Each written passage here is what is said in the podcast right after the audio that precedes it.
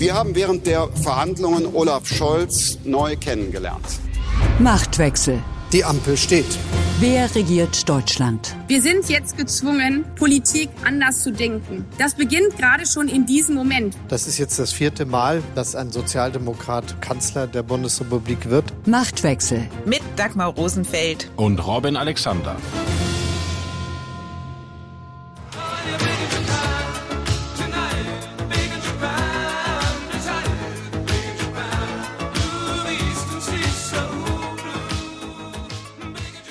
In Japan, das ist Olaf Scholz am heutigen Donnerstag. Mit dem Big allerdings ist das so eine Sache. Denn mittlerweile wirkt es, als seien die Herausforderungen der Zeitenwende, die Scholz im Februar im Bundestag verkündet hat, too big für seinen Führungsstil.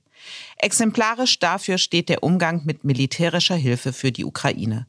Keine schweren Waffen nach Kiew, so das Mantra des Kanzlers. Seine schärfste Waffe in der Argumentation, die Lieferung von Panzern könne zum Dritten Weltkrieg führen.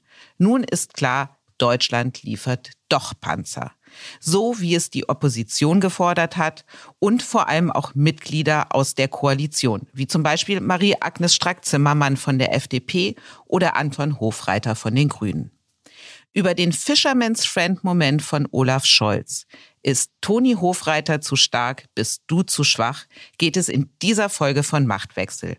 Außerdem sprechen Robin und ich darüber, wie der ehemalige CSU-Bundesinnenminister Hans-Peter Friedrich zum Vorsitzenden der deutsch-chinesischen Parlamentariergruppe wurde, was manchem in der Union wohl süß-sauer aufstoßen dürfte.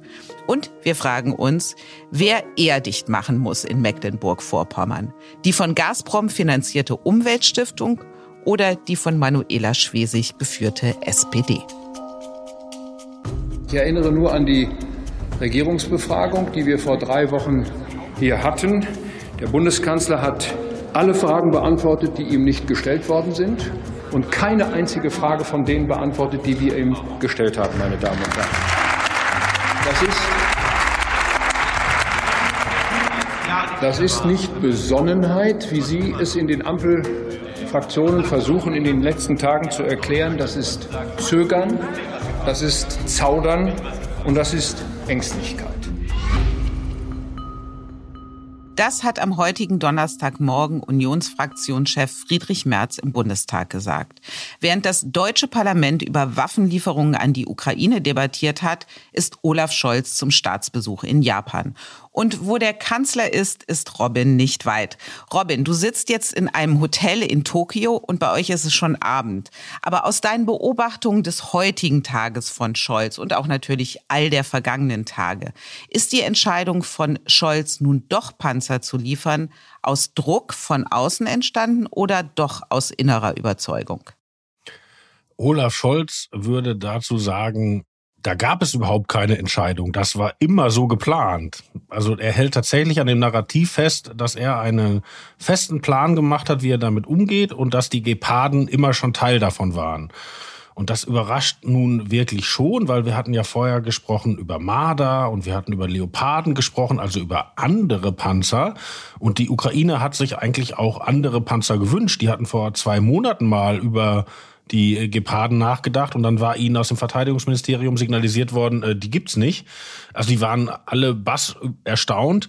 So, und ob man jetzt dem großen Plan des Kanzlers, der sukzessive abgearbeitet wird und wir verstehen ihn nur nicht jeden Tag, glauben kann oder ob man glaubt, dass da vielleicht doch eine Kombination aus Druck von Parlamentariern, Medien und auch, glaube ich, internationalen Verbündeten gewirkt hat, das darf sich jeder selbst überlegen es wird halt schwierig, wenn der Kanzler bis vergangene Woche noch argumentiert, schwere Waffen könnten im Dritten Weltkrieg münden, warum diese Argumentation dann in einen großen Plan passt, jetzt doch schwere Waffen zu schicken.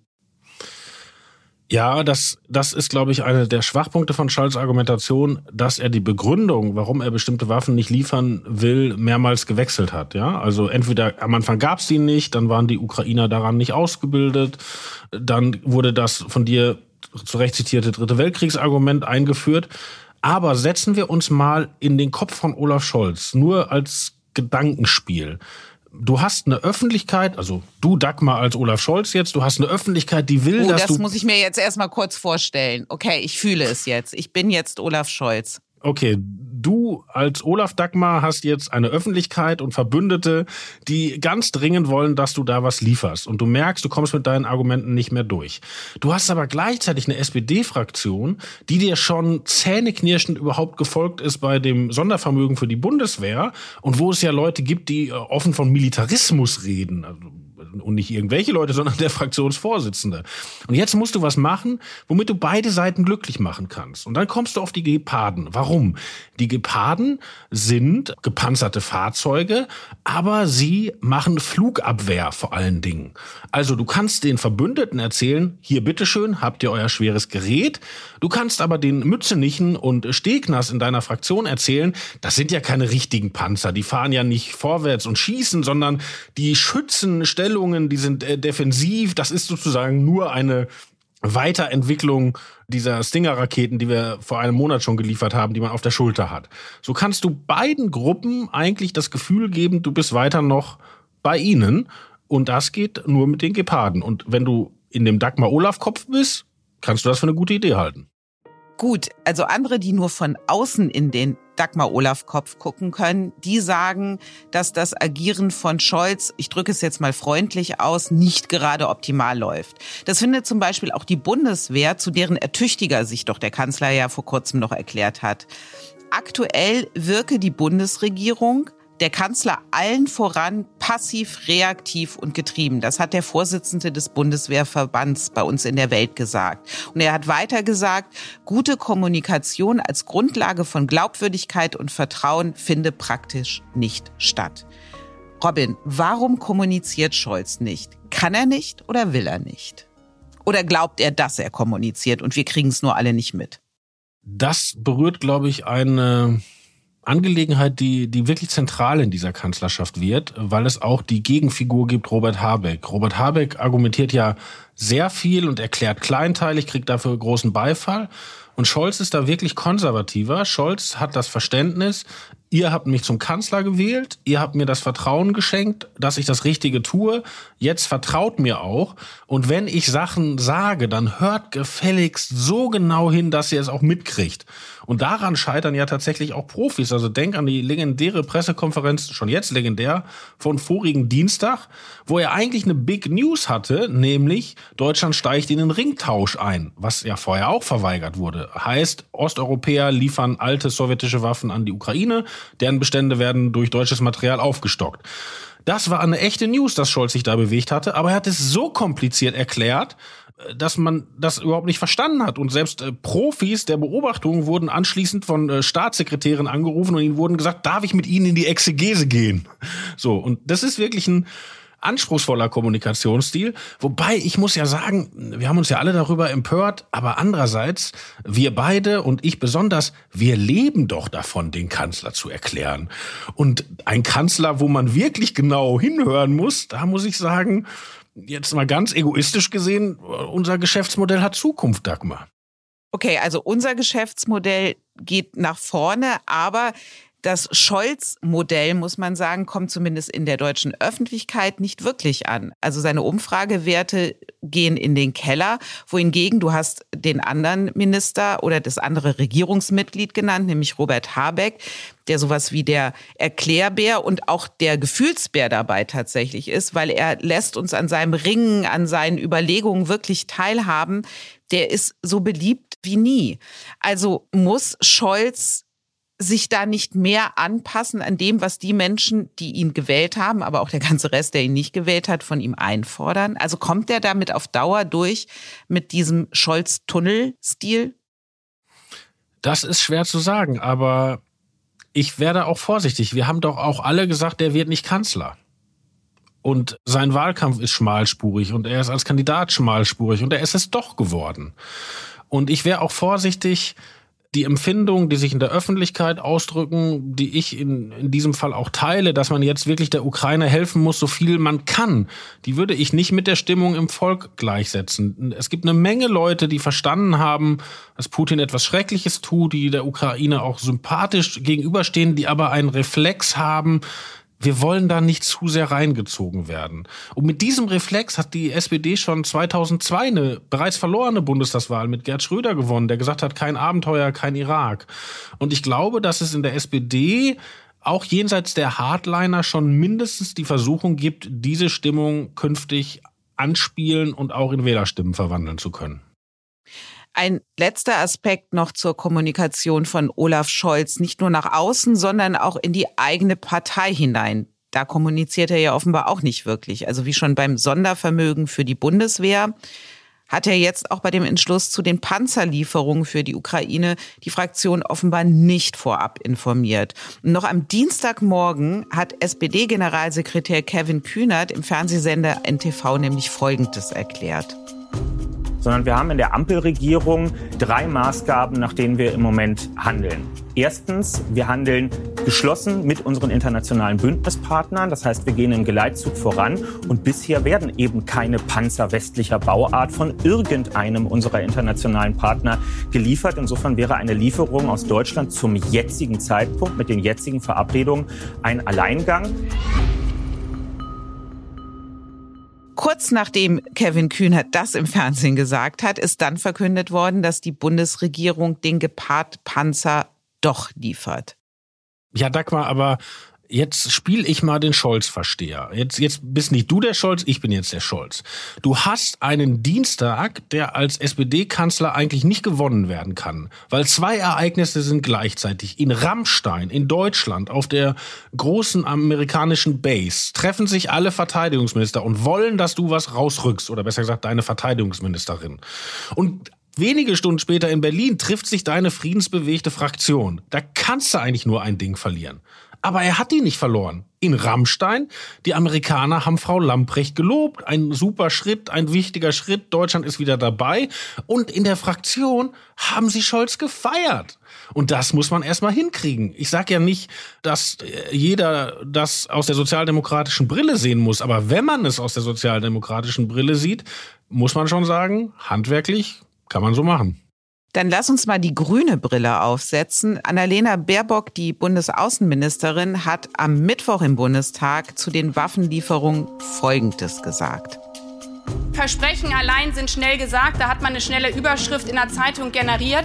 Aber das Entscheidende ist doch, dass diese Waffenlieferungen dann auch ankommen müssen. Denn es geht nicht darum, dass wir uns besser fühlen, dass wir glauben, jetzt haben wir an einem Tag mal was Richtiges gesagt oder vielleicht auch getan sondern das Entscheidende ist, dass wir die Ukraine, die mutigen Menschen dort vor Ort bei ihrem Kampf für ihre Freiheit, für ihren Frieden und für unsere europäische Sicherheitsordnung so unterstützen, dass sie damit auch wirklich Unterstützung erfahren. Entscheidend ist doch aber nicht nur, dass die Waffenlieferungen ankommen, sondern auch genau, was für Waffen ankommen. Und da sind die zugesagten Gepard-Panzer ja offenbar gar nicht das, was der Ukraine schnell hilft. Also von der Bundeswehr sind sie vor Jahren ausgemustert worden. Sie gelten als kompliziert in der Bedienung und vor allem aufwendig in der Wartung. Es fehlt an Munition und die Panzer müssen ja jetzt erstmal wieder auf Vordermann gebracht werden. Also Experten sagen, das kann bis zu einem halben Jahr dauern, bis die Dinger überhaupt einsatzbereit bereit sind. Robin, diese Waffenlieferung klingt für mich ehrlich gesagt nach einem großen Bluff. Ja, gerade wenn man den Baerbock-O-Ton, den du gerade vorgespielt hast, wenn man sich den anhört, dazu passen die Geparden eigentlich in der Tat nicht. Da hast du völlig recht. Weil es sind ja zwei Einwände immer gemacht worden. Der eine ist, das Zeug ist nicht fertig, das muss fertig gemacht werden. Und das zweite ist, die Ausbildung ist anspruchsvoll. Und der Gepard wird nun, wie du auch schon gesagt hast, erst Ende des Jahres fertig und alle, die davon was verstehen, ich gehöre ausdrücklich nicht dazu, aber alle, die das tun, sagen, das ist sozusagen von allen Geräten, über die geredet wurde, das, was am anspruchsvollsten ist. Bei uns in der Welt stand ja, da wurden bei der Bundeswehr nur Soldaten mit Abitur dran ausgebildet. Also diese Argumente passen dazu tatsächlich nicht. Und wenn man sich angehört hat, die Ukraine hat auch nicht laut Hurra geschrien. Die haben ja auch nicht gesagt, das wollen sie nicht. Sie werden ja auch verrückt. Sie hoffen, glaube ich, dass der Gepard so eine Art Türöffner ist für den Marder und den Leo. Genau, das sind ja die anderen äh, zwei Panzertypen, die geliefert werden könnten. Da liegt der Antrag beim Bundessicherheitsrat. Aber wenn deine These, die du vorhin aufgestellt hast, stimmt, Scholz hat mit den Geparden die Version an Panzern gewählt, die du immer noch als Defensivwaffen durchgehen lassen kannst und mit denen eine SPD-Fraktion, vor allem Leute wie Rolf Mütze nicht leben können, dann ist doch die Frage, kann er noch weitergehen und tatsächlich Panzer liefern, die unter Offensivwaffen fallen? Oder wird seine Fraktion ihm dann doch einen Strich durch die Rechnung machen? Weil das ist ja schon so, das Verhältnis der SPD zu Krieg und Frieden ist anders als bei den Grünen ein nicht geklärtes. Das ist der springende Punkt eigentlich, weil mittlerweile liegen im Bundessicherheitsrat ja die Anträge sowohl für den Marder, also den Schützenpanzer, als auch für den Leopard, den Kampfpanzer. Die liegen da. Die muss man einbringen bei, interessanterweise bei Robert Habeck, weil das ja Industriegüter sind, als Wirtschaftsminister zuständig. Und äh, der hat die einfach weitergeleitet. Die liegen jetzt im Sicherheitsrat. Aber da können die theoretisch liegen, bis die schwarz werden. Weil wann sich der Bundessicherheitsrat damit beschäftigt, entscheidet Olaf Scholz. Und es gibt Anträge zum Beispiel der Türkei auf Waffen, die sind nie abgelehnt worden, aber auch nie, äh, denen ist nie zugestimmt worden. Das heißt, die liegen da. Das heißt, Scholz hat jetzt die Option, wenn er wollte, sehr kurzfristig das zu genehmigen. Er kann es aber auch ewig verschleppen. Und ich glaube, er wird auf zwei Dinge schauen. Einmal selbstverständlich die Entwicklung in der Ukraine, ist ja klar. Also sozusagen, wie entwickelt sich auf den Schlachtfeldern. Übrigens interessante Frage.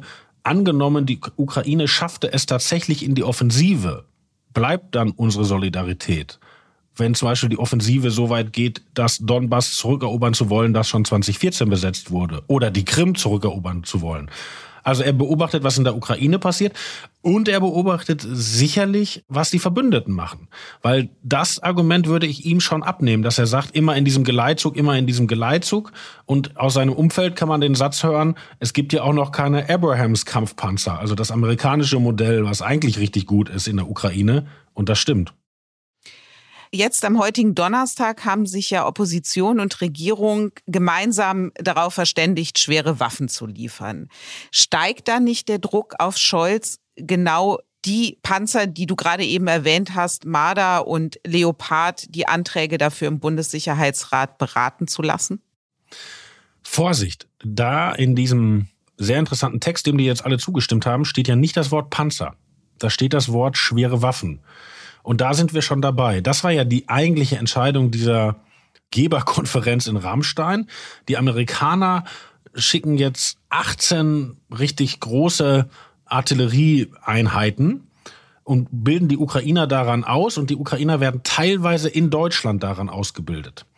Und Deutschland stellt einen Teil der Munition und nach allem, was man hört, wird auch daran gearbeitet, dass mit einer deutsch-niederländischen Kooperation eine weitere Artillerieeinheit aufgestellt werden könnte. Und das sind natürlich auch schwere Waffen. Also wir haben wieder das, wie am Anfang unseres Podcasts, Scholz versucht schon, den internationalen Erwartungen zu entsprechen, eher mehr den Erwartungen der Amerikaner als den Ukrainern, wenn man ehrlich ist. Und er versucht gleichzeitig bei seinen Genossen im Wort zu bleiben, weil es gibt ja Leute in der SPD, die sagen, Scholz hätte bei der Zeitenwende gesagt, alles Mögliche, aber keine Jets, keine Panzer. So, und er versucht halt zwischen diesen beiden Dingen einen Mittelweg zu finden. Die Erkenntnis der Woche. Immer wenn du glaubst, es geht nicht mehr, holst du dir ein Gutachten her. So hat es der ehemalige SPD-Ministerpräsident von Mecklenburg-Vorpommern gemacht, Erwin Sellering. Sellering ist jetzt der Vorsitzende der landeseigenen von Gazprom finanzierten Umweltstiftung. Jene Stiftung, die die amtierende Ministerpräsidentin Manuela Schwesig dicht machen will. Jetzt hat Sellering ein Gutachten in Auftrag gegeben, das zu dem Schluss kommt, die Stiftung kann gar nicht geschlossen werden. Die Begründung, Klimaschutz sei nach wie vor von allgemeinem gesellschaftlichen Interesse. Aber, und das will ich auch mal ganz deutlich sagen, wir halten außerdem für falsch, damit aufzuhören, jetzt in der Zivilgesellschaft das, was wir tun, für Klimaschutz zu werben und zu unterstützen. So Erwin Sellering auf der Pressekonferenz, auf der er das Gutachten vorgestellt hat. Robin, nach all dem, was bekannt geworden ist über die massive Einflussnahme von Gazprom auf diese Stiftung, ist das, was Sellering hier tut, an Dreistigkeit ehrlich gesagt kaum zu überbieten. Wie gefährlich kann das für Manuela Schwesig werden? Ja, also als ich den Otto gehört habe, dachte ich auch, das kann er nicht ernst meinen, weil Gazprom ist ja das privatisierte Energieministerium der Sowjetunion. Also es, glaube ich, gibt nichts auf diesem Planeten, was weiter von Zivilgesellschaft entfernt ist, außer vielleicht die Nachfolgeorganisation des KGB selbst. Nein, das ist, das ist einfach irre. Ne, Frau Schwesig hat zwei Probleme. Das eine Problem ist, dass sich die Stimmung gegen sie dreht. Nicht in Mecklenburg-Vorpommern, aber in ganz Deutschland. Und das zweite ist, dass sie die Kontrolle darüber verloren hat. Also sie hat ja Sellering äh, zu diesem Stiftungsvorstand gemacht. Das war ja alles ihr Baby und ihr Baby macht sich jetzt äh, unabhängig. Und gleichzeitig, wenn man genau hinguckt, gibt es auch, weil ja immer mehr Ungereimtheiten auftreten, auch leichte Absetzbewegungen in der Mecklenburg-Vorpommernschen SPD, wo man hinterher nicht derjenige sein will, der zurücktreten muss. Fast noch schlimmer finde ich aber die Strategie auf der Frau Schwesig aus dieser Nummer rauskommen will, weil das pfeifen die Spatzen von den Dächern. Die Idee ist, je mehr die Presse schlecht über mich schreibt, je mehr sozusagen die als Wessi empfundenen Journalisten auf mich einprügeln, desto besser finden das meine eigenen Bürger. Also sie glaubt, dass sie mit dieser, sagen wir es wie es ist, Rosenthal-Stiftung in ihrem Land auch noch populär werden kann. Und das wäre doch wirklich eine schlechte Nachricht, oder? Das wäre eine absolut schlechte Nachricht. Und es gibt ja jetzt einen Untersuchungsausschuss, der das alles noch aufklären soll. Der Beitrag, den die Regierung in Mecklenburg-Vorpommern dazu leisten wird, auf den können wir alle gespannt sein. Zumindest, wenn wir uns mal anhören, welches Verständnis Erwin Sellering von Transparenz hat. Auch das war auf der Pressekonferenz deutlich zu sehen und zu hören. Wie teuer war das Gutachten? Das geht überhaupt nichts an. So, schade. Natürlich geht uns das was an. Nein, mir geht es überhaupt nichts an. Sie sind doch eine landeseigene Stiftung. Was bin ich für eine Stiftung? Sie sind eine landeseigene Stiftung gefördert. Oh, jetzt jetzt habe ich, da habe ich einen Steuerrechtler und da habe ich einen Stiftungsrechtler. Robin, wir sind beide gerade in dumpfes Schweigen verfallen. Ha? Ja, aber das ist ehrlich gesagt ein äh, Strukturproblem da in Mecklenburg, weil die sind ja tatsächlich der Meinung, ihre Stiftung, also Landesstiftung mit Gazprom-Geld, geht keinen was an. Unsere Investigativredaktion musste ja erstmal äh, wesentliche Fakten aus denen rausklagen. Die NGO fragt den Staat, hat andere Sachen rausgeklagt. Gibt auch noch ein paar Neuigkeiten. Wer sich dafür interessiert, dem empfehle ich die Welt am Sonntag. Sehr richtig. ja, also die haben wirklich da die Vorstellung, äh, Journalisten und NGOs und ähnliche sind lästig. Lass uns lästig bleiben, Robin. Auch das ist unser Job. Im Hinterzimmer. In der Operette von Franz Lehar ist China das Land des Lächelns. In der Union dürfte manchem das Lächeln vergangen sein, denn ausgerechnet der ehemalige Bundesinnenminister und CSU-Bundestagsabgeordnete Hans-Peter Friedrich ist jetzt Vorsitzender der deutsch-chinesischen Parlamentariergruppe. Robin, meine Lieblingsfrage zur Union. Was ist da los? Ja, das ist ein dicker Hund, den man, glaube ich, von Anfang an erzählen muss. Diese Parlamentariergruppen, die gibt's zu allen möglichen Ländern. Und äh, das ist sozusagen, die besuchen sich gegenseitig, die lernen voneinander. Und das ist auch wirklich eine gute Sache, weil der Bundestag ist gar nicht das tollste Parlament der Welt. Da kann man wirklich woanders noch was lernen und umgekehrt auch. Aber die deutsch-chinesische Parlamentariergruppe hat natürlich das Problem, dass das chinesische Parlament ein sehr besonderes ist. Es ist das einzige Parlament in der Welt, was noch größer ist als der Bundestag, sich dafür aber viel seltener trifft und nur das beschließt, was die kommunistische Partei befiehlt.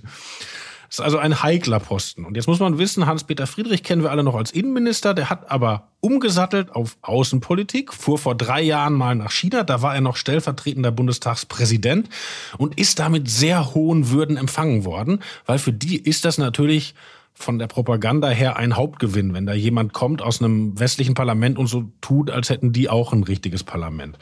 Und das hat im Bundestag für eine Menge Ärger gesorgt, weil zum Beispiel der Menschenrechtsausschuss will schon sehr lange nach China fahren, um mal zu gucken, wie geht es den Uiguren, wie geht es in Hongkong und so weiter. Und die Abgeordneten werden einfach nicht reingelassen. So, und dann ein halbes Jahr später hat Hans-Peter Friedrich einen Verein aufgemacht namens China-Brücke. Dazu muss man wissen, es gibt in Berlin schon ewig die Atlantikbrücke, also eine ganz alte transatlantische Organisation. Und der hat einfach die Satzung sozusagen genommen, ein bisschen modernisiert und macht jetzt dasselbe mit China. Also wer da den Verdacht der Äquidistanz zu China und Amerika hegt, der hat recht. Und ich habe darauf mit äh, Hans-Peter Friedrich telefoniert und er hat mir erzählt, ach, alles Quatsch. Wir haben schon mal in der Welt vor zwei Jahren kritisch geschrieben, das war auch Quatsch, sagt er. Er muss 150 Euro Mitgliedsbeitrag im Jahr zahlen, er kriegt kein Geld und das ist alles für die gute Sache. Sehen aber eine Menge Leute ganz anders. Und jetzt die Frage, wie konnte der mit seiner unter Lobbyverdacht stehenden China-Brücke, das ja ein Privatverein ist, der Chef der deutsch-chinesischen Parlamentariergruppe werden. Und dazu muss man wissen, diese Posten werden ausgeknobelt unter den parlamentarischen Geschäftsführern. Einfach nach einem First-Come, First-Take-Prinzip. Und äh, Hans-Peter Friedrich hatte Stefan Müller, dem parlamentarischen Geschäftsführer der CSU, angespitzt, besorgt mir das doch. Und das hat tatsächlich geklappt. Also die CSU hat einfach gesagt, als sie dran war, ach, dann nehmen wir China. Und dann hatten sie den. Und wenn man jetzt recherchiert, ob das so gut gelaufen ist, dann erfährt man bei Friedrich Merz. Ich wollte gerade sagen, Friedrich Merz, unser Atlantiker, der kann das doch gar nicht so prickelnd finden. Ja, wenn man im Umfeld von Merz recherchiert, dann erfährt man, das wäre in der Woche geregelt worden, wo er leider im Urlaub war. Wenn man äh, dann den CSU-Landesgruppenchef Herrn Dobrindt fragt, wie das denn kommen konnte, dann sagt er, man muss sich erstmal informieren, was mit der China-Brücke ist. Also die sind alle nicht glücklich, aber Friedrich hat sich eben jetzt geschafft, diesen Posten zu sichern. Wobei interessanterweise die erste Sitzung dieses Gremiums hat noch nicht getagt. Die ist am 11. Mai. Und es ist gute parlamentarische Regel, dass die, die in diesen parlamentarischen Gruppen sitzen, den zum Vorsitzenden wählen, den die parlamentarischen Geschäftsführer ihnen vorher vor die Nase gesetzt haben, weil ausgeklungelt. Aber ein Gesetz ist das nicht. Und damit ist das nicht nur ein Unionsproblem, sondern auch ein Ampelproblem, weil die Ampel muss den Friedrich in diese Funktion mitwählen oder eben nicht.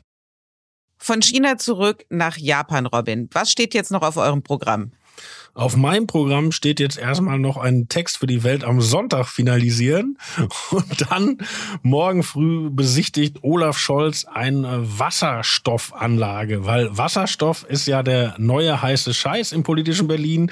Äh, Gas ist böse, Kohle war schon vor zwei Jahren bei Fridays for Future böse, Atom ist sowieso böse. Wir setzen jetzt Hardcore auf Wasserstoff und in Deutschland gibt's glaube ich, eher nur kleine Anlagen und die Japaner haben angeblich die größte der Welt und die wird morgen von Olaf Scholz besichtigt. Und von mir. Du wirst nämlich dabei sein und dann ist da vielleicht schon wieder der Stoff drin, aus dem der nächste Podcast gemacht wird. Dieses Mal sind wir ja erst am Donnerstag erschienen, weil du eben unterwegs mit Olaf Scholz warst und wir auch die Debatte im Bundestag noch abwarten wollten, um ganz aktuell berichten zu können.